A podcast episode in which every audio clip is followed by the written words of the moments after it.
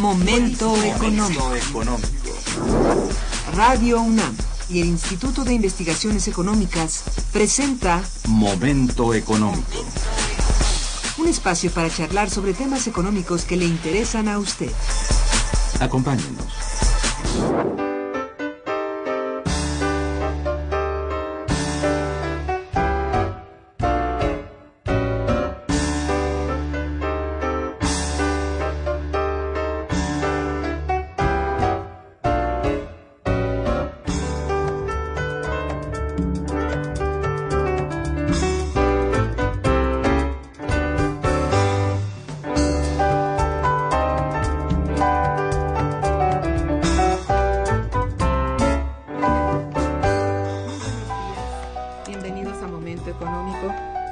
Coproducción del Instituto de Investigaciones Económicas y Radio Universidad. Les saluda Irma Manrique, investigadora del Instituto de Investigaciones Económicas, hoy jueves 5 de marzo de 2015. El tema que abordaremos el día de hoy es desplazamiento de actividades e inversión extranjera en el sector agrícola mexicano. Para ello contamos con la valiosa presencia del doctor Cosmin Gabriel Bolea, a quien le damos la bienvenida. Bienvenido. Cosmin. Buenos días, eh, doctora Irma. Buenos días, queridos eh, oyentes de la, de la radio. Muchas gracias por la invitación. De nuevo, aquí. en De el- que, gracias a ti por venir. Nuestros teléfonos en el estudio 55 36 89 89 cuenta con dos líneas. Y para comunicarse desde el interior de la República, el teléfono LADA sin costo 01800 505 26 88. La dirección de correo electrónico para que nos manden sus mensajes es una sola palabra, momentoeconómico arroba unam.mx. De nuestro invitado. Cosmín Gabriel Bolea es doctor en competitividad en la Unión Europea, análisis económico y empresarial por la Facultad de Empresarios de la Universidad de Coruña. Cuenta con el máster oficial en estudios de la Unión Europea por la Facultad de Derecho de la misma universidad. Fue estudiante de intercambio mediante el programa europeo de enseñanza superior Erasmus de la Universidad de Coruña y también estudiante de la Facultad de Ciencias Económicas en la especialidad de Economía General de la Universidad del Oeste, Universitatea de Vest, Timiso- Timisoara, Rumanía. Colaboró con la cátedra y grupo de investigaciones Jean Monnet en temas de consultoría, impacto de los fondos comunitarios en las comunidades autonómicas españolas. También lo hizo en la realización de proyectos europeos en Rumania. Entre sus publicaciones podemos hablar de Human Capital, Geographical Locations and Policy Implications, The Case of Romania. Bueno, este, él al mismo tiempo es eh, invitado en el instituto eh, como eh, posgraduado, está haciendo una estancia postdoctoral a cargo del investigador Felipe Torres y él está trabajando un tema que le voy a dejar a él que diga es inversión extranjera Inversión extranjera directa, sí, es en México. Ah, Sí, ese sí, es en México. Muy bien. Bueno, eh, creo que todos sabemos de sobra que el sector agrícola mexicano ha sido uno de los más castigados desde hace ya varias décadas. Las crisis económicas lo han golpeado además severamente y los incentivos o políticas públicas, programas sociales, etcétera, poco han logrado para revertir su difícil situación. Las consecuencias más inmediatas de esto van desde el abandono territorial por parte de los campesinos del campo, bueno, los campesinos, hasta las bajas producciones del sector y la importación de granos básicos. Para hablar acerca de esta terrible situación, nuestro invitado de hoy viene a compartir con nosotros algunas de las observaciones y reflexiones de su investigación sobre el campo mexicano que realiza en estos momentos. Gabriel, eh, te pido nos hables de el objetivo u objetivos de tu investigación, de la estructura de la misma, estructura general, y cuál es en general la meta o metas que tienes trazado para esta investigación. Sí, muchas gracias. Eh, en primer lugar, quería, mm, quería agradecer al programa de becas postdoctorales de la UNAM y agradecer también al Instituto por la, por la mm, agradable acogida dentro del, dentro de los investigadores y seguir eh, con la pues, eh, con la respuesta a vuestra, pregunta en la mm, en el primer año de investigación ahora estoy en el segundo año de investigación en el primer año de investigación he tratado en sí el tema de las inversiones extranjeras directas en México un poco una comparación entre el patrón de localización de las inversiones extranjeras en México y el patrón de localización de inversiones extranjeras en España y también españolas en México y mexicanas en España. Un poco México dentro del Telecan como uh de las inversiones y eh, España dentro de la Unión Europea. ¿Qué patrones han seguido? En el primer año me he dado cuenta de que las inversiones directas en México en el sector agrícola han sido muy, muy bajas, históricamente muy, muy bajas, casi nulas 0,1, 0,2, 0,4 a lo máximo. ¿No? Entonces esto me llama mucho la atención y me incentivó a seguir la investigación en el segundo año en el que estoy ahora, gracias al programa en donde eh, realizo la investigación sobre cuáles han sido las causas de este tan bajo interés, digamos, de los inversionistas, ¿no? Para el campo mexicano, en el sector, mexicano. En sí, la hipótesis del proyecto de la que parto, eh, pues quería demostrar que en, la, en este proceso de globalización del sector agrícola mexicano, pues ha tenido un impacto negativo este proceso, evidentemente negativo, ¿no? Y ha propiciado la, pues, la, ampliación de la brecha de la pobreza en el campo mexicano, lo que ha forzado, por un lado, el desplazamiento de las actividades agrícolas, ¿no?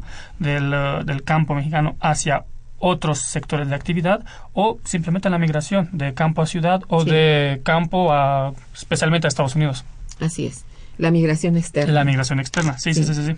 Bueno, aunque también la interna eh, ya se ha vuelto importante. Digamos, dentro de las regiones del país ha habido ese movimiento. Siempre ha habido migración, digamos, de acuerdo con las épocas de cosecha, etcétera, de zonas más deprimidas a las mejores, pero ahora es básicamente al exterior, ¿verdad?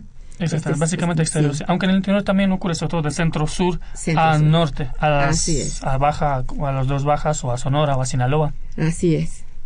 Tengo entendido que en, tu investigación realizas este comparativo entre el sector agrícola de México en el Telecán y el de España en, la Unión Europea. ¿Cuál es la razón de este comparativo exactamente con España? Mm, exactamente con España, eh, la razón principal es, bueno, primero porque, como ya usted mencionó en la, al principio, he estudiado en España eh, partes de la carrera y la maestría y el doctorado.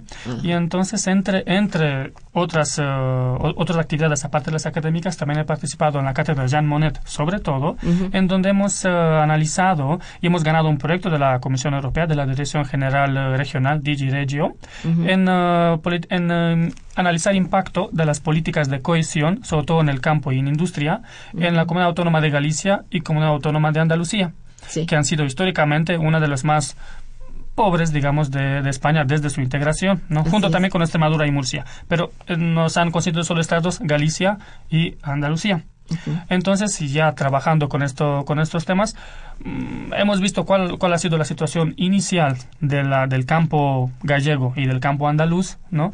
Y cómo eh, la visión del campo de la Unión Europea ha ido cambiando eh, el campo de, estas dos comunidades autónomas. ¿A partir de cuándo más o menos? Desde el primer ejercicio financiero, desde que entraron 89. España y Portugal entran en, eh, en, la Unión Europea junto con Portugal en 86, no, de facto en 86, aunque se firma en 85 el, ¿no? el tratado de adhesión. Eh, entonces el primer ejercicio financiero que ellos eh, registran. desde el comienzo es 89-93, desde allá empieza. Y luego, pues así, que no saben que el ejercicio financiero en la Unión Europea es de seis años. Ya lo estamos en pues, 2013-2019. Ah, está bien. 2014-2019, sí. Exacto. Eh, ¿Cómo ha sido el comportamiento de la inversión extranjera directa en el campo mexicano durante los últimos 14 años, en tu opinión, con tu observación? ¿Y qué es lo que ha generado este comportamiento? La, inversión, según mis investigaciones, ya desde el primer año, como les, les he comentado antes, la inversión extranjera directa en México, uh, es el, México es el segundo país receptor de inversión extranjera directa de América Latina. Primero es Brasil, también por el tamaño de su economía, pero México también la inversión es considerable. Y en los últimos años, en los últimos 14 años, desde 2000 a 2014 inclusive, ha sido de aproximadamente 377 mil millones de, de dólares. Pero 0,2%, 0,3% en media, entre 0,2 y 0,3 en promedio, ha sido destinado a la agricultura, que es muy, muy poco. Es muy, poco. Bajo, es, sí. es muy bajo. Esto ha sido, es un contexto bueno, nefasto, desfavorable, lamentablemente para México, ¿no? En donde ya los problemas en el campo mexicano ya venían desde los finales de los años 60 cuando comenzaron, se agudizaron en los 70, en 80 mucho más, ¿no? Y entonces con la integración en el, bueno, integración, sí, digamos integración del Telecan, cuando el Telecan entra en vigor, este problemas ya existían y se están agudizando mucho más. Y entonces ha ido que mm, lo que ha lo que ha propiciado es que varias eh, varios cultivos de granos básicos en México han ido disminuyendo, incluso si les si les han impuesto una reducción de tasa arancelaria graduada, gra- gradual hasta 2009 me parece.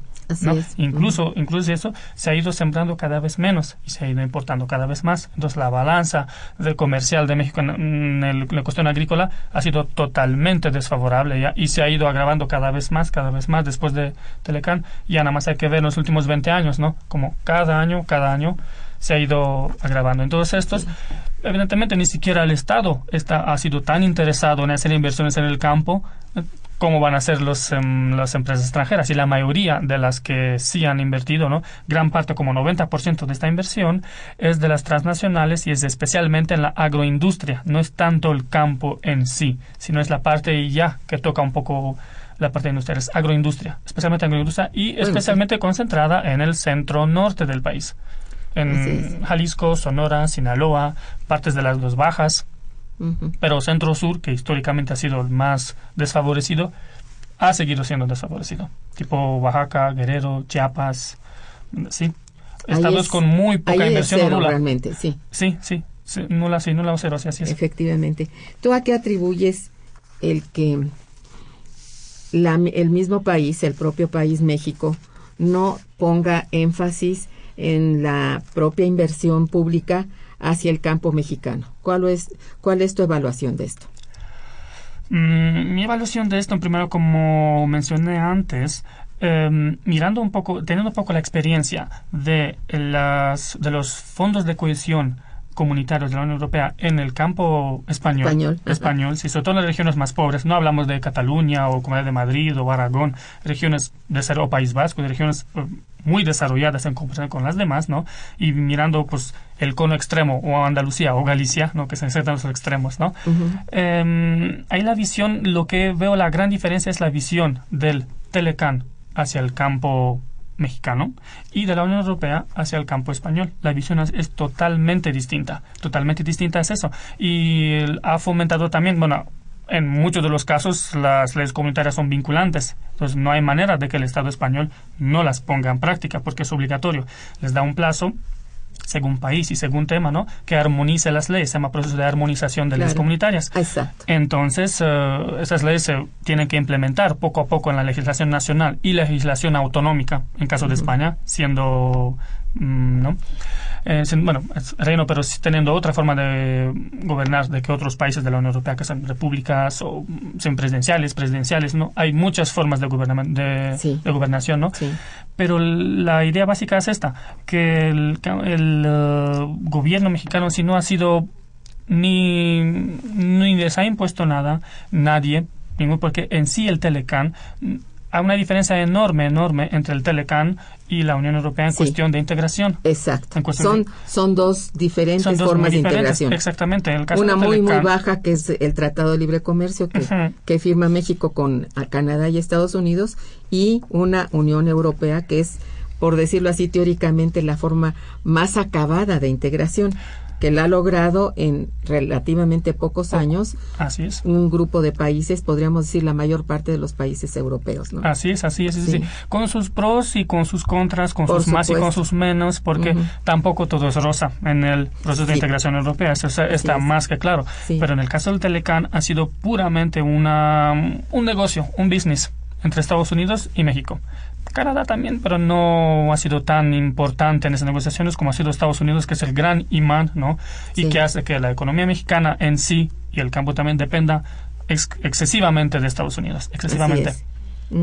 Cosa que en el caso europeo la economía española no depende en tan medida ni el campo en tan medida de los demás estados miembros Exacto. no tanto. De hecho, es un exportador neto, es de, es uno de los principales exportadores de productos agrícolas. España, Ah, sí, sí, junto eh, con Francia e Italia. Tanto que se le llama el huerto de... ¿Cómo le llaman? El, La- eh, el la huerto huerta de Europa, sí. Ah, sí. La huerta de Euro- de Europa. la huerta de Europa, sí, es- así es es. básicamente agrícola. Exactamente, exactamente. Sí, sí, sí, así es, así es. Y digamos que también en cierto modo, aunque mucho menor eh, medida, también Portugal. Portugal también, su sector agrícola es el más importante. Es el no más podríamos decir que, que de alguna manera hablar de, del sector industrial, pues no, pero sí del sector agrícola. Sí, bueno, son condiciones totalmente distintas las de México y las de España en sus respectivas formas de integración. Muy distintas y, y digamos que tiene realmente mucha importancia señalarlo por esto, porque la obligación de, de los gobiernos no está establecida en un tratado de libre comercio. Es solamente enfocado a ciertas cuestiones comerciales, porque es tratado de libre comercio, aun cuando en eh, el tratado de libre comercio este Telecán es muy sui generis, porque sí permite la apertura y la libertad de movimiento del capital, más no de los trabajadores, tampoco tampoco otras digamos este elementos que están presentes en las formaciones de mercado común y hasta de Unión Europea. Vamos hasta el mercado común es muy avanzado lo que se logró en Europa hace ya muchos años, más de una década y aquí a vuelta de no sé, 15 años, casi 20, ¿verdad? Este no se logra ningún avance porque la digamos el compromiso del gobierno no está ligado como está ligado en la Unión Europea al comportamiento de, de, de políticas públicas. Entonces esto hace que realmente el, el, el avance en el sector, que ya de por sí, como tú indicabas al principio, el sector agrícola había sido eh, realmente abandonado desde los años 60, ya abandonado realmente, y que hoy está básicamente en, eh, bueno, digamos en, en punto cero. Así es. No hay nada que lo ponga eh, o que se sienta que está caminando o que va hacia ningún lado. Pese a lo que se diga en el Plan Nacional de Desarrollo, en todos los documentos oficiales del país, no hay realmente nada que lo haga moverse desde el punto de vista de los recursos internos. Pero tampoco la inversión extranjera se siente atraída por una, un sector verdaderamente defenestrado así en el suelo, ¿verdad? Entonces, Así es, sí. eh, pues esto pensando en que dónde es más rentable colocar la inversión, por supuesto, si es si no es industria porque en la industria está ya desde hace mucho tiempo, pero ahora es el petróleo. Sí, el capitalismo así es. Las así inversiones es. van ahí donde más Donde beneficios pueden sacar. rentabilidad. Y me- mejor aún si el país carece de un marco legislativo, Ajá. mejor aún si mm, la integración, bueno, la integración, el, el Tratado de Libre Comercio es simplemente movimiento de capitales, mejor aún, viene perfecto Así es. para y este comercial, de... y comercial de. Estados Unidos hacia México, porque. México ha bajado, a pesar de que eh, en los primeros años aumentó mucho su comercio hacia Estados Unidos, hoy es más el que viene que el que va. Y, y eso es en pues en detrimento también de la balanza comercial mexicana. Pese Eso a que sigue siendo muy grande, sí, pero no está con el contenido que nosotros desearíamos que tuviera. Es decir, de ese comercio tan variado que durante muchos años fue, eh, digamos, el ejemplo de muchos países del mundo, un, un país que vendía de todo realmente, es el comercio mexicano, se volvió, no sé, muy escaso, muy pobre y muy dedicado a una zona, que es Estados Unidos. Esta es una verdad que pues nos duele mucho, pero así está. Es un resultado de una política pública establecida así como se ve, ¿no? Que no podemos aplaudirla. Establecida en Washington. así, Sí. así es. Bueno, estamos conversando con el doctor Cosmín Gabriel Bolea acerca del desplazamiento de actividades e inversión extranjera en el se- sector agrícola mexicano. Eh, vamos a hacer un puente musical muy agradable y volvemos. Quédense con nosotros. Está escuchando Momento Económico.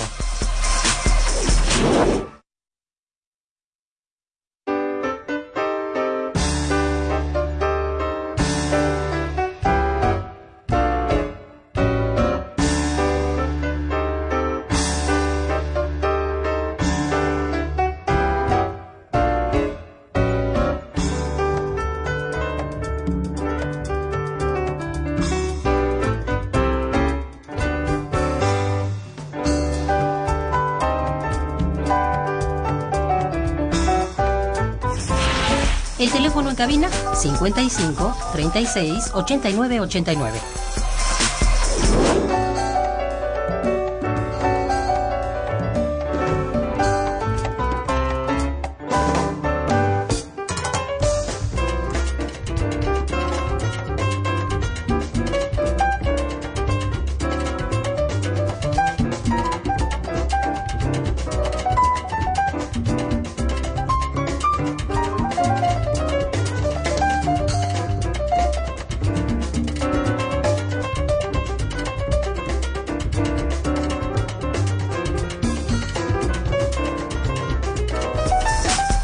Continuamos en Momento Económico.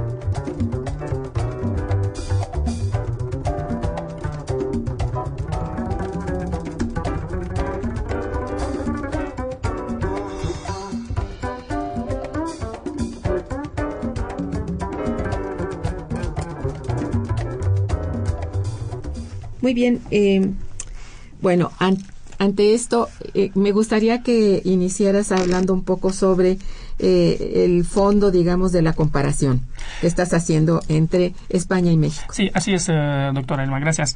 Mm, lo que quería un poco aclarar era que mm, la el proceso de integración de la Unión Europea y el proceso de libre comercio, el Tratado de Libre Comercio entre Telecan y la Unión Europea, la comparación básicamente que estoy haciendo, em, es un poco rescatar más bien lo bueno y qué tipo de buenas prácticas, ¿no? Buenas prácticas se pueden, uh, se pueden uh, trasladar a México. Más bien es eso, porque en sí la Unión Europea, el proceso de construcción, para quienes saben el proceso de construcción de la Unión Europea, es un proceso único en el mundo, es una unión sui, generis, ¿no? Muy, muy particular, ¿no? Que ningún otro bloque económico lo tiene, ¿no? Con sus buenos y con sus malas, con su mejor integración o con peor integración, porque han habido países dentro del mismo país con grandes diferencias, véase por ejemplo España o Italia, entre norte y sur, ¿no? Por ejemplo. Y luego también diferencias entre los Estados miembros, ¿no? Los Estados pobres en términos europeos de Europa del Este, ¿no? Como pues Bulgaria, Rumanía o Lituania, o no, países que eran, tenían un nivel de vida muy por debajo de la media comunitaria cuando se integraron, ¿no? Y países como Luxemburgo, ¿no? Mira, nada más por ponerles un ejemplo, en Bulgaria el sueldo mínimo es 180 euros al mes y en Luxemburgo el mínimo es 2.100 euros al mes. La diferencia es enorme, es abismal la diferencia. Entonces, claro que en este proceso de integración ha habido, pues, cosas rescatables, otras lamentables, pero poco a poco pues se ha ido. Yo creo que la Unión Europea siempre ha dado como, yo creo que tres pasos adelante y dos atrás al final. Sí, bueno. Pero esto es así. Así es. Entonces, en este contexto es la comparación, un poco qué es lo que se puede, cuál ha sido la visión y qué se puede rescatar dentro de lo rescatable, ¿no? Y se puede replicar, entre comillas, en el campo mexicano. ¿Qué se puede hacer? Eh, sí, digamos que comparando propiamente avances de sector primario entre un país que ha sido casi siempre ha sido más bien agrícola, aunque habría que decir que España últimamente, es decir, en los años a partir de que entró a la Unión, se volvió fuertemente industrial en algunos aspectos. Sin embargo, sin embargo, la parte agrícola nunca ha sido abandonada y esto es muy loable, muy importante y que, bueno, hoy en día le, le caracteriza el ser justamente una huerta para Europa, o sea, Así es. ser la proveedora de, sobre todo de alimentos de origen del campo para eh, la mayoría de la población europea. Esto ha sido de oro para eh, España, que ha tenido un grave problema interno. Ya sabemos todos eh, en qué problema ha entrado, que no es el único dentro de la Unión Europea, que la crisis lo- los ha golpeado muy fuerte desde los más poderosos como Alemania y como Francia hasta los menos como Portugal, España, Italia, Grecia. Grecia. Grecia. Entonces, bueno, Sí. eh, son diferentes circunstancias porque también han partido de, eh, digamos, de suertes económicas distintas, de un movimiento, de una actividad económica diferente. Entonces, aquí lo, lo muy importante es el esfuerzo de los países menos, eh, digamos, menos industrializados a lograr en cierta Y convergencia. el apoyo con- comunitario. Exacto. El apoyo ha sido real Sí. dentro, aunque también la armonización de las políticas y el reconocimiento de instituciones únicas para todos los países ha sido un problema gravísimo, más Así un es. problema político que se ha convertido Así en es. económico muy duro. Entonces, ahí hay que entender, ¿no? Así es, doctora. Sí. Sí. Además, en Europa, cuando los países, por ejemplo, países de Europa del Este, cuando se integraron, Sí. les eran, cuando venían ya después de 15 años de un régimen totalitario, todos los países de Europa del Este, menos, sí, todos menos Grecia, igual se puede considerar, eh, les fueron muy complicados ceder soberanía. Esto lo de ceder soberanía fue muy- un, un hecho extremadamente complicado que no se llegó a entender del todo. ¿Cómo una ley comunitaria puede ser por encima de una ley nacional? Así es. Y en Europa siempre es así, nunca es al revés. Ajá, así es, y sobre todo en la Unión. Entonces, esto es una, una aceptación y un compromiso que es muy difícil de soportar. Tan difícil que hoy el mandato del Banco Europeo y de las instituciones superiores resulta más bien eh, pues muy malo para los más pobres porque los ha metido en políticas de, de austeridad demasiado duras. Yo diría hay otras cosas que discutir respecto a esto, sobre todo a la ideología que está detrás de estas políticas, que yo las criticaría, yo sabría criticarlas, digamos, tú también, pero no es el punto ahora No del estamos en el programa. programa, exactamente, Y, sí, sí. Y, y bueno, después de todo, interesa mucho hablar de estos resultados que están obteniendo o que estás obteniendo tú en tu investigación. ¿Cuál sería tu opinión? Y esto iría directamente al sector eh, mm, agrícola acerca de la seguridad alimentaria. ¿Qué es lo que tú tienes, digamos, en, en ahorita en la investigación, a partir de lo cual tú puedes hablar de esto? ¿Qué pasa con la seguridad alimentaria en España y en México? Hablando Sí. ya de países en Sí, bueno, en primer lugar quería aclarar que la investigación en sí no se centra tanto en seguridad alimentaria y que no soy un experto en seguridad alimentaria. No, pero da la cuestión, exactamente, criterio. sí, pero me da un criterio a la luz de la inversión extranjera directa, ¿no? Y dónde se centran y por qué en esos estados y no en otros y las políticas públicas de México en este caso, ¿no? De pues, programas como Procampo, como de apoyo o, bueno, menos apoyo al campo, ¿no? Sí, hay sí programas criticables, pero a raíz de esto, mm, básicamente, en el caso de la Unión Europea, ha conseguido la suficiencia alimentaria eh, a finales de los 90 más o menos en la década de los 90, después de como 25 o 30 años, ¿no? desde que los años 60 empezaron a ser una prioridad de la política agraria común, ¿no? porque en sí la Unión Europea se mueve, toda la agricultura se mueve, ronda, en, gira alrededor de la PAC, política agraria común, que todos los Estados miembros la han aceptado y la están implementando con, con directivas, ¿no? Eh, en el caso de México, y hablando estrictamente de seguridad alimentaria, y por lo que yo he, yo he investigado, ¿no? Es un problema. Objetivo eh, de, la, de la autosuficiencia empezó con el presidente López Portillo en México. Él su administración se ha dado cuenta de que sí, esto es muy importante para la nación, ¿no? Sobre ya después del 79, sí ya se veía un poco de nuevo la crisis, ya era, ¿no? En 82 ya se vio que realmente los temores eran fundados, ¿no? Y empezaron pues, todo tipo de políticas de apoyo al campo, poco de apoyo al campo, al campesino. En los años finales de los 70, ¿no? En México, pues se exportaba casi 30% del, del total producido. Y en los 80 ya poco, incluso menos de una década, ya 50% se exportaba. Empezaba a exportarse cada vez más, cada vez más. Y, y luego, una vez con la, con la, con el Telecán, la situación se ha agravado, como hemos dicho antes, ya el campo traía un problema. el contexto económico del país no era el más favorable. Cierto. El Telecán ha ido agudizando este problema. De tal manera que, aunque se han impuesto, como hemos hablado antes, los aranceles para, sobre todo, granos básicos, era por eso, la idea era, ¿no?, proteger a la producción de esos granos básicos. ¿sí?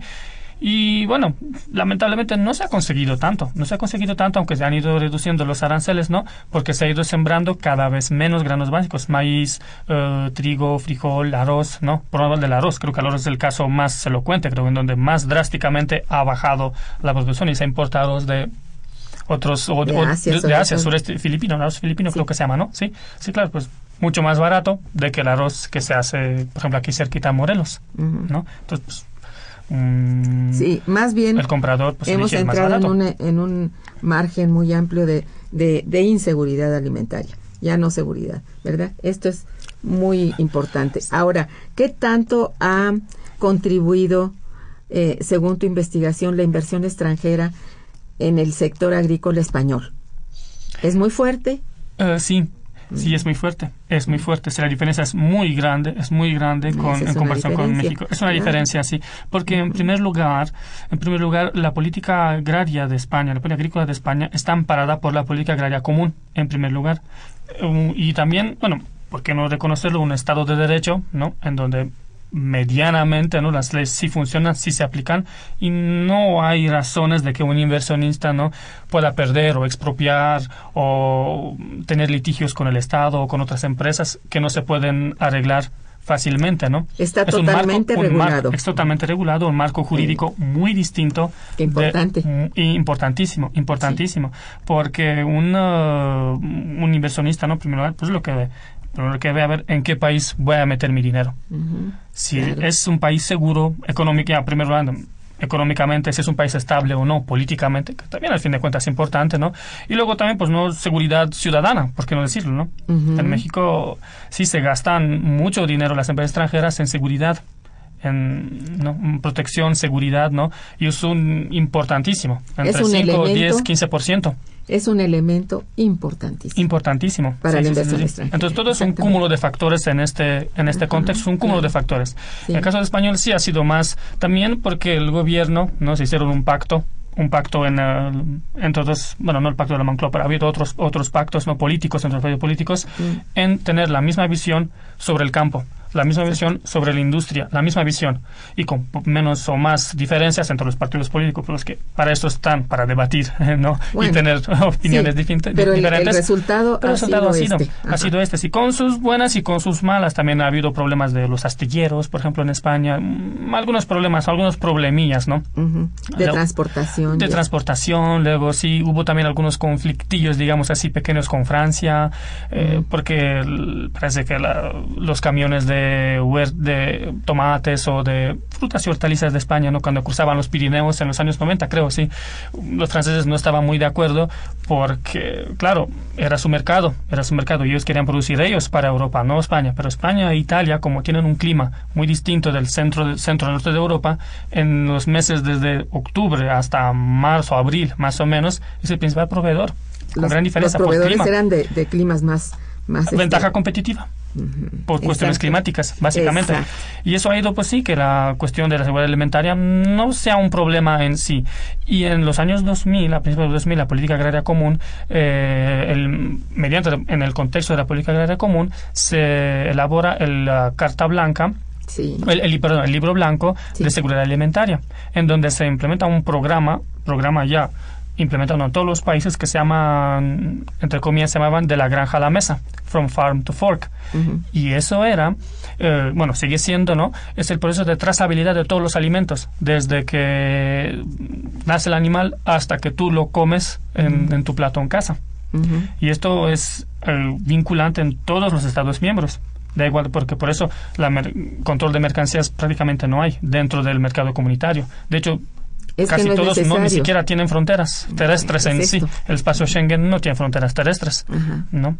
Eso es muy importante. Sí. Digamos, son las diferencias. La diferencia sí, el marco sí, y en el caso de México, como hemos hablado y como usted también mencionó, al ser una integración, bueno, integración, no integración, un tratado de libre comercio y nada más flujo de capitales, no se ha tomado en cuenta otros aspectos, tan, tanto otros aspectos, muy poco, muy poco.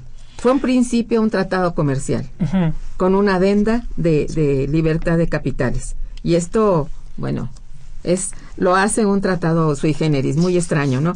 Que no es ni siquiera un formato de, de integración conocido, ¿no? Hasta Sí. ahora por nosotros, pues, Sí. bien conocido que es de muy mala, muy mal resultado, des- desafortunadamente. Entonces, en México sí, en México sí, lamentablemente son los 20 años ya en Sí. La, hay varios estudios eh, también de la CEPAL, también de la, Sí. de la OCDE, en donde dicen que, en donde afirman claramente que el nivel de ingresos de la población es directamente proporcional con lo que compra para comer, con su, con, sus con su alimentación. Exacto. Y en México nada más hay que ver, ¿no? Hay que ver cómo está esta distribución de ingreso, ¿no? Que cuántos per- por- por- porcentaje de la población gana un sueldo mínimo, dos sueldos mínimos, los quintiles de, de sueldos mínimos, ¿no? Y qué alimentos compran. Y se va a ver que cuanto menos tienes, muy men- peor te alimentas, peor Muy te alimentas. y entonces eso ha sido otro factor, ¿no? Que ha contribuido y ha agudizado más este problema. Ciertamente, Cosmin. Mira, me, me voy a permitir agradecerle a un radioescucha frecuente y muy apreciado, don Agustín Mondragón, que eh, te felicita eh, por tu investigación y felicita nuestro programa. Gracias, don Agustín. Dice, debemos entender que los tratados internacionales, cuando no se tiene el espíritu nacionalista, son desiguales. En Europa, los países poderosos ayudaron a la economía de España para que entrara al Tratado Europeo. En México, los gobernantes traidores permiten el robo de sus materias primas, dejan de producir en el campo, en hidrocarburos y energía, para dar una entrada al capital explotador extranjero, como pasó con la energía eólica en manos de españoles y holandeses. Las minas se entregaron a Canadá y los hidrocarburos a los yanquis y europeos. Nuestros gobernantes permiten que seamos reducidos en explotación y en estabilidad económica. Bueno, Es, es un, una efecto, opinión, es un sí. efecto del capitalismo. Una opinión evidentemente Sí. respetable, ¿no? Sí. Pero sí, es efecto del capitalismo y del sistema, ¿no? Es en sistema, Europa esto sí. es- no es tan fácil de que ocurra esto porque son leyes antimonopolio y anticompetencia europeas, ¿no? Que no se pueden hacer inversiones estratégicas en cada país. Evidentemente ahí tienen los países, los Estados miembros tienen más margen de que en otros sectores. Pero aún así, las leyes comunitarias se deben de aplicar y no puede cualquier empresario. Mira, hubo hace poco, hace como un año, un caso de una empresa china que quería ganar varias licitaciones en hacer autopistas en Polonia. Pero en China las hace de una forma y en Europa, respetando la legislación comunitaria, aunque las hagas en Austria o en Portugal o en Chipre o en Irlanda, Es la tiene que misma. estar- es la misma. Y entonces tienes que respetar ciertos eh, criterios, sobre todo medioambientales. Claro. Y es lo que eh, las empresas chinas no respetaban. Y se le canceló el contrato. Y ya no, ya no hicieron las autopistas. Porque no podían entender por qué tienes que dar paso a un ciertos animales que pasen de un lado a otro. Y ya, mm, como una anécdota, ¿no? Eh, muchas autopistas son como unos puentes verdes unos puentes encima de las autopistas para no para que los animales no se asusten que crucen de un lado a otro de una autopista en un espacio natural y todos son con ramas con hierba con para que no se asuste que veas un puente rojo ya no pasa Digo, es cuidar realmente. Cuidar el- es un sí. cuidado ambiental muy importante. Sí. No, eso, bueno, ah, estamos lejos todavía. Pero en fin, es, es admirable realmente que exista esto pese a los problemas, porque si hay Sí. problemas en todas partes y en. Europa no están exentos, No, tienen no. muchísimos. y en países pero, con menos tradición como han sido los países de Europa del Este Exacto. con menos tradición pero viendo el cuidado que se tiene al sector primario, es decir, que cubre a la agricultura, la ganadería, la, el- la pa- parte forestal, etcétera, pues son muy cuidadosos, pero tradicionalmente cuidadosos. No les viene del- de la Unión este, Europea. Ya antes los países eran muy cuidadosos de este, de este aspecto, ¿no? Y hoy, bueno, se cuidan entre sí para poder tener eh, bueno, cierta convergencia, aunque no la óptima, tener una convergencia de tener, es decir, igualdad entre todos los países y en todo caso apoyo por parte de los poderosos. Aunque aquí también, bueno, habría que decir que no siempre la obtienen, ¿no? Pero, pero sí hay un, un control y una supervisión que es muy importante y parte de un marco jurídico muy fuerte. muy fuerte sí Exacto. y sí, como le dije, vinculante. Se tiene que aplicar sí o sí, no hay manera de que no. Así es, de hecho, hay agentes, entre comillas, tipo agentes encubiertos de la Comisión Europea, sobre todo del sistema antifraude y en eh, la Dirección General de la Agricultura, en donde se hacen controles incógnito a distintos Sí, países. sí. Se pasa mercancía ilegal o sin documentación en regla o sin la trazabilidad de los alimentos. Intenta ver si en la aduana se puede, se pasa o no pasa. Así es. Y si pasa, hay problema en el siguiente informe. Muy bien. Pues estamos en Momento Económico que se transmite por Radio Universidad y estamos conversando con el doctor Bolea. Entonces, quédense con nosotros, vamos todavía con el programa. Está escuchando Momento Económico por Radio UNAM.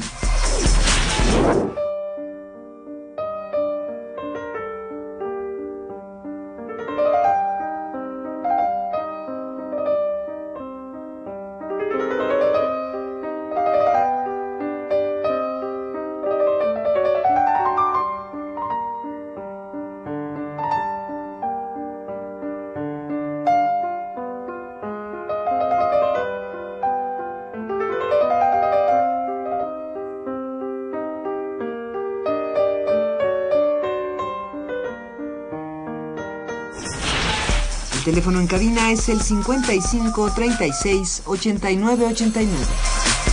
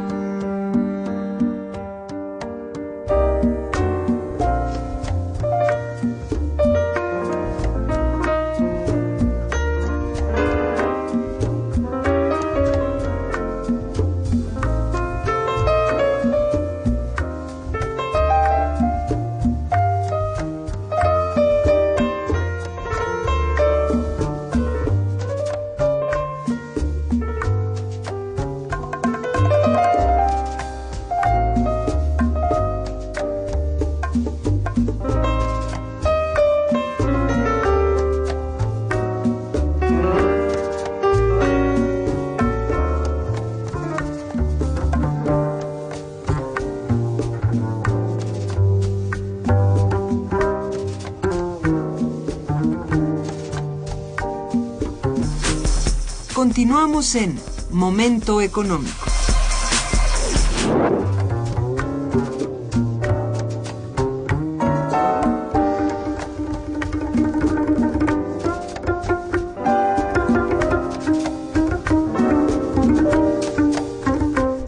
Muy bien, recibimos una llamada de don José Hernández Salgado. Muchísimas gracias, que te felicita también y al programa. Gracias, eh, señor Salgado. Dice Hernández Salgado, Dice, el invitado parte de una fecha que no nos permite entender lo que ha pasado en el campo, ya que después de los 60 ya pasó lo malo. Mm, bueno, es una opinión. Es importante señalar que desde los años 50 México empezó a desmantelar importantes instituciones agrícolas como el Banco de Crédito Rural, mm, Banco de Crédito Ejidal, este sí, el Banco de Crédito Rural se ha de referir al Banco Nacional de eh, Crédito Agrícola y Ganadero, creo que ese era el nombre, ¿verdad? Y productora nacional de semillas, fertilizantes de México, productora de semillas, lo que dio inicio al abandono del campo en nuestro país y al financiamiento del mismo. ¿Tu opinión de esto? Mm, bueno, es una opinión, evidentemente. Hay que respetar todas las opiniones, ¿no? Para eso un programa de radio, hay que debatir, ¿no? Eh, he partido en sí porque el para el programa en sí de hoy trata más bien del problema en sí, entonces nos enfocamos más bien desde que estalló el problema, no necesariamente antes. Antes sí, México no es por discriminar, evidentemente, México sí ha vivido la época dorada, no, no nos olvidemos. Los años 30, con la, economía de entregueras, ¿no? La economía de entregueras en, eh, a México sí le ha favorecido. México casi no sufrió nada de la Segunda Guerra Mundial, casi nada. Bueno, algunos soldados que se enviaron, pero un buen exportador, sobre todo a Estados Unidos y a Europa, ¿no? Entonces sí, eso pues le proporcionó, y más cosas pues le proporcionó, ¿no? La época dorada mexicana, ¿no? El milagro del campo mexicano. Sí. Evidentemente, claro que sí. Eso sí. Hay una citada, si me permiten, del profesor eh, Carlos Tello, en los libros de perspectiva económica de 1926-2006, eh, ¿no? en donde dice que el círculo virtuoso que generalmente se daba entre el campo y la ciudad era que las actividades a las ciudades entrañen su empleo urbano en actividades de mayor rendimiento y mejor remuneradas. Este, este círculo virtuoso se rompió en la década de los 80, cuando la depresión económica que vivió el país no se demandó mano de obra. Exacto. El eh, profesor Carlos Esteves también habla mucho de esta, de esta época, ¿no? Y muchos otros, ¿no? Pero ahora voy a citar solo, solo uno, ¿no? A, don Carlos de, a, don Carlos Tello, sí. Eh, es un libro muy bueno, siendo donde explica qué es lo que exactamente ha ocurrido en el campo mexicano.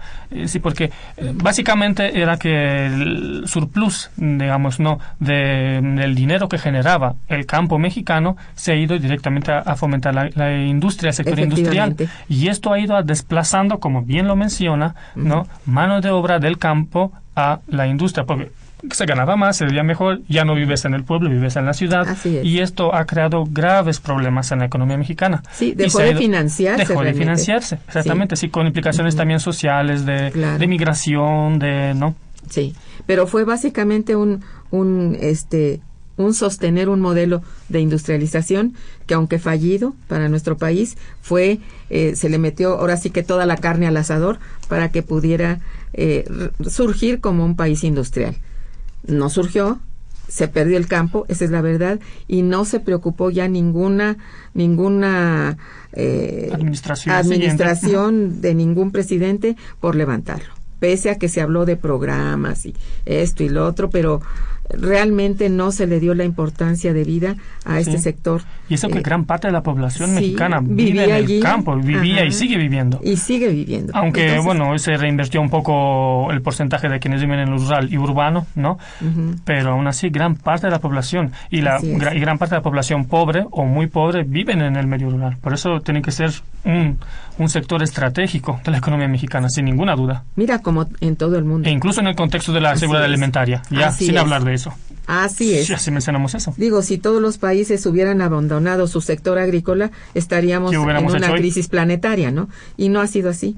Realmente los países industrializados, en su proceso de industrialización, jamás perdieron de vista su sector agrícola, es más, lo industrializaron. Entonces, esto es de los países industriales, pero aún los no industrializados, como Brasil y otros ejemplos por ahí, que podemos decir que nunca han abandonado su sector agrícola. Aquí fue, pues, una pérdida de pie muy muy grave y bueno lo sentimos mucho así ha sido para nuestro país uno de los elementos más tristes no tristes porque finalmente ahí está un sector en abandono que ahora se se suma al abandono industrial, ¿verdad? Y bueno, no estamos bien, esa es la verdad. Como dice por ahí un anuncio, México no está, no está este, contento. Bueno, hmm. eh, ¿cuáles serían algunas de tus recomendaciones para revertir, digamos, esta situación del sector agrícola? ¿Cómo verías tú en el caso de México la reversión, digamos, de ese abandono y de ese, bueno, resultado? Sí, pues teniendo en cuenta el contexto económico de México, el contexto político, el arraigo de, de cómo se hacen las políticas públicas en México, cómo se implementan las políticas, cómo se piensan y se implementan las políticas eh, públicas en México, ¿no? Y teniendo en cuenta del otro lado del océano, ¿no? En el, viejo continente, cómo se hacen las cosas, ahí, como hemos hablado, el, eh, la cuestión de, pues, del Estado fomentar el Estado de Derecho sí es muy importante y eso es lo que marca la diferencia, ¿no? Es muy importante. Es lo que, unas cosas que copiadas, replicadas, se pueden, se puede replicar en el campo mexicano. Una de ellas, yo creo que es el, eh, la transparencia en los fondos públicos en agricultura. Muchos, hay muchas, muchas, uh, muchos, muchos artículos que critican mucho el programa Procampo. ¿no? Porque lo que Procampo ha hecho básicamente ha ido fomentando, ¿no? Ha ido regalando dinero ¿no? a los uh, campesinos quienes más cultivaban. Quienes más cultivaban, más recibía. Y evidentemente que más cultivaban eran las agroindustrias, eran quienes más dinero tenían, que no necesariamente necesitaban ese dinero, no necesariamente lo necesitaba. Y el pobre campesino, ¿no? pues se ha ido y si le das dinero muchas muchas veces ni siquiera lo ha gastado en sembrar o en la cosecha en sí sino para comprar su comida o sus necesidades básicas ni siquiera para eso entonces por eso no ha sido una se debe de yo creo que se debe de cambiar un poco este, este enfoque del procampo y de ayudas al campo, sí, en primer lugar esto. Luego, en uh, los subsidios, hablando también de subsidios, que sepa que en los últimos, después del Telecán, en los últimos 20 años, 15 y 20 años, uh, México ha gastado 117 mil millones de dólares en el campo mexicano en subvenciones.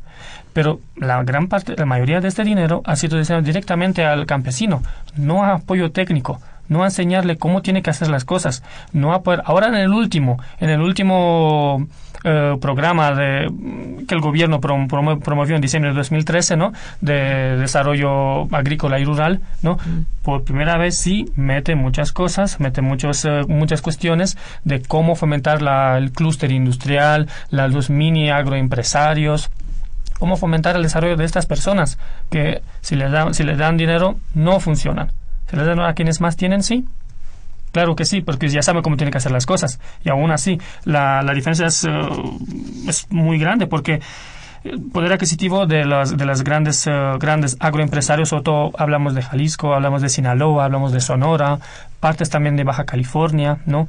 Pero en el centro sur son dos tipos de, bueno, ya en el contexto de dos agriculturas en México, una agricultura de subsistencia, ¿no? que hay que mencionar en el centro sur, básicamente, y la agroindustria, ¿no? del centro norte del país. Así es. Entonces, también las políticas, en primer lugar, no puede ser una política nacional, porque son lugares distintos, realidades distintas. Entonces, tiene que ser un poco aplicada más bien regional. El programa era de alcance nacional. Sí, es una ley federal, mm, sí, pero tiene que ser un poco más enfocado a las realidades y necesidades de, esa, de, esas personas. La estrategia tiene que ser regional. Y regional, yo creo que regional. Sí, sí, sí. Fíjese nada más un dato. En 2006-2012, ah, Procampo absorbió 60% de los subsidios federales, es decir, 58 mil millones de pesos. Pero 80 de estos, 80% solo recibieron 38 mil. 80%. ¿Qué es lo que dice? Que los más pobres han recibido menos y los más ricos han recibido más. Sí, y es un decir de recibir. Claro, y sí, es un decir. Porque generalmente a veces las asignaciones de gasto no, no llegan. Y ahí hay un, no sé, una serie de, de problemas, digamos, con el desvío a veces de recursos o con la no aplicación por determinadas circunstancias que la propia política determina o, o el político determina. Exactamente, porque esto fue la idea en sí de Procampo, tan mala idea ha sido en función de las hectáreas cultivadas. Entonces, quienes más hectáreas tienen, generalmente más dinero tiene. Ah, Entonces, uno pobre no va a tener nunca 100 hectáreas. Bueno, y habría que decir que en esto es más bien transnacional el, la agroindustria existente. Entonces, quien recibe el recurso no son los nacionales. Exactamente, entonces las propuestas básicamente es esta. Uno es eh, más apoyo técnico a servicios técnicos, no tanto directo al uh, apoyo técnico, que enseñarles cómo tienen que hacer las cosas y fomentar la mini agro eh, los mini, uh, mini empresarios, mini agroempresarios, sí, digámoslo así. Luego, más transparencia en estos, en este gasto de fondo de una agencia que realmente mira, ¿dónde va este dinero? Vigile, que vigile ese dinero, entre comillas, ¿sí? Y también um, yo creo que um, cuidar un poco grupos vulnerables de mujeres, de niños, de población indígena, ¿no? Sí. Que eso también es muy importante y muchas veces se dejan de lado. Que estas personas exactamente son los que menos tienen, menos poder adquisitivo tienen, menos tierras tienen y menos probabilidades y menos educación normalmente tienen, nivel educativo. Y entonces eso es un problema muy grande si tú haces una política nacional de ámbito nacional y todo tratas por igual cuando es. desigual. Sí, es cierto. Aquí don José Hernández Salgado insiste, hace otra llamada y dice, México era autosuficiente hasta el año de 1962. En el campo había financiamiento para los procesos de cultivo y en el momento en que se vendió la reserva de semillas y los campesinos tuvieron que comprarlas al extranjero, así como fertilizantes y demás insumos, México sufrió el desmantelamiento del campo. Esto sí, esto es parte del problema. Es ¿Cómo parte no? del problema. está- Estamos de acuerdo. Sí, estamos de acuerdo. Sí, gracias por la, por la, por la complementación. Sí, claro. así es. Claro Muchas sí. gracias, señor Hernández Salgado. La, la compañerita que siempre nos habla, nuestra amiga Hilda de San Román, dice, felicito al invitado y al programa. ¿Qué pasa con los cultivos transgénicos en Europa? ¿Puede comentar algo sobre el cultivo orgánico? ¿Por qué en Europa se aprecia tanto la miel que importan de México? ¿Qué ocurre con los productos agrícolas que Europa importó de América Latina? A ver. La verdad, la pregunta, lo de la miel, no la sé responder muy bien porque no he hecho un estudio en sí sobre la importación y exportación de miel. No tengo conocimiento de este dato en sí. Muy bien. El problema de los transgénicos en Europa sí es un, bueno, sí pues sí que es un, es un debate público, es un debate nacional en casi Sí, todos los sí, países. sí, sí. Y en donde aquí, ahí sí, no todos los Estados miembros, como en muchos casos, en muchos ámbitos, no están de acuerdo. Todos tienen una visión muy distinta de, sobre este aspecto de transgénicos. Sí, sí. Hay países no muy reticentes, otros no tan a favor, a favor y en contra. No, no es un tema muy fácil. No es, no es, no es un tema muy fácil. Aún, y aún no se ha llegado a un consenso entre los Estados miembros de qué se debe cultivar. Por eso es la actitud de cada nación, de cada Estado miembro, ¿no? Permitir o no permitir el consumo o el cultivo, fomentarlo o no.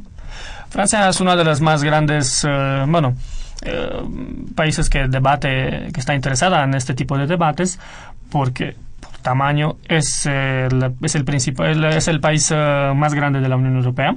Sí, Sí. es Francia, sí. Y entonces sí, es básicamente, básicamente es eh, llanuras y Le toca de cerca. Le toca, le toca de cerca, Sí, claro, porque ha sido un productor agrícola importantísimo toda Sí. la vida, ¿no? Sí. En fin, eh, ¿qué otra cosa pide allí? Ah, lo de productos agrícolas que Europa importa de América Latina. La verdad, no tengo tanto conocimiento de cuántos productos agrícolas importa y qué exactamente importa de América Latina. Europa en sí, sí, de- debe, de- sobre todo, bueno, la parte de frutos tropicales y eso sí, evidentemente, porque no las hay y sí son todos de importación. Pero no sé en qué medida y si de granos básicos importa de América Latina. No sé exactamente qué, porque tenemos también... no sería de México, por supuesto. Es Francia, no. sí, es Francia y por no, por no olvidar eh, Ucrania. Ahora sí está en un problemón muy, muy complicado, Oh, pero sí. Ucrania eh, siempre ha sido, siendo el país más grande de Europa, Ucrania sí es el más grande de Europa, ¿no? Si quitamos la Rusia europea, ¿no? Eh, y sí, el territorio de montañas en donde no se cultiva en Ucrania es muy pequeño, 2-3%, lo demás todo son llanuras y praderas, y, ¿no? Eh, y sí es un principal proveedor de cereales de materias primas, Ucrania. Sí ha sido, competía a la par casi con Francia. Es cierto. Entonces sí, es, aunque en Francia la productividad es mucho más alta por las tecnologías que por su, utilizan, por sí. su tecnología, Sí. efectivamente. Pues sí, bueno, pues está usted eh, mm, contestada, este Hilda. Eh, Alejandro Pineda, que también te felicita, dice, la Unión Europea como modelo de integración ha fracasado y ejemplo de ello fue lo ocurrido con Grecia. La ampliación a los países del este significó solo la expansión de los grandes capitales a esta región, capitales por supuesto europeos, pero el objetivo de estos no es precisamente el desarrollo de estas regiones, sino las ganancias.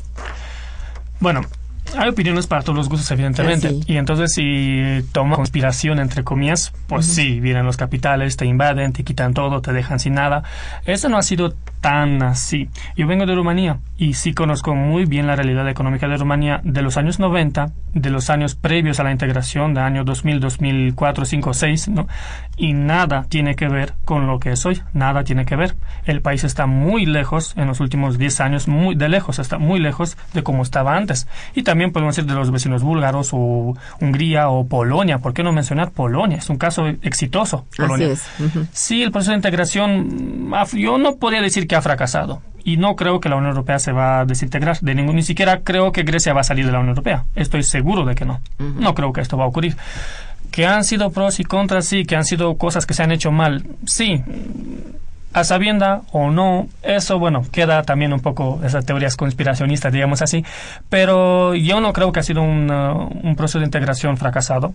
Eso no lo creo. Y que los valores europeos, sobre todo en Europa del Este, ha sido, eh, después de los años no- 90, al 91, cuando quedó los 91, 2, 3, todos, todas las economías de Europa del Este han caído en picado. Todas, la romana, pues la romana, inflación de tres dígitos Sí, tuvimos. Sí, no es un fracaso. Digamos que hay una crisis Hay una crisis. sistémica Hay una crisis sistémica, Eh, sí, yo ya lo sé. Y, no se escapa. Europa, por supuesto. No se escapa a Europa. Y es cierto que las políticas fiscales y monetarias no es el momento ahora para discutir de eso, pero sí, no, han no se han ido compaginando. Eso Así es cierto. Así es. Pero Bien. no concuerdo tanto con la opinión, aunque pues es debatible, evidentemente. Ajá. Gracias por la opinión, ¿no? Pero no concuerdo tanto con la opinión. Sí, de que ha, ha sido fracaso. Bien, este le quiero agradecer a Javier Guerra que también te felicita y felicita al programa. Eh, preguntaba de la cifra de transgénicos en Europa, no sé si tengas eso. No. ¿Cuántas empresas españolas tienen inversión mayoritaria extranjera? Más o menos. Eh, en porcentaje. eh, ¿el porcentaje de empresas españolas en México? No. ¿O el número? De inversión extranjera en España. Dice empresas españolas que tienen inversión mayoritaria extranjera, que tienen, que cuentan con, con inversión extranjera. En México. No, ¿verdad? en España. Ah, en España. Mm, 10% aproximadamente. Bueno, muy bien. Bueno, lamento mucho que se nos ha agotado el tiempo. Yo quiero agradecerte muy cumplidamente tu presencia en el programa, también por tu investigación y muchas gracias a nuestros radioescuchas por su presencia a través de sus llamadas. Muchas gracias a los controles técnicos a cargo de, So- a cargo de Socorro Montes y la producción en manos de Santiago Hernández y Araceli Martínez. Irma Manrique, que coordina y conduce, les desea un muy buen día y mejor fin de semana. Gracias. Muchas gracias por la invitación. Momento económico. Radio UNAM y el Instituto de Investigaciones Económicas presentó Momento económico.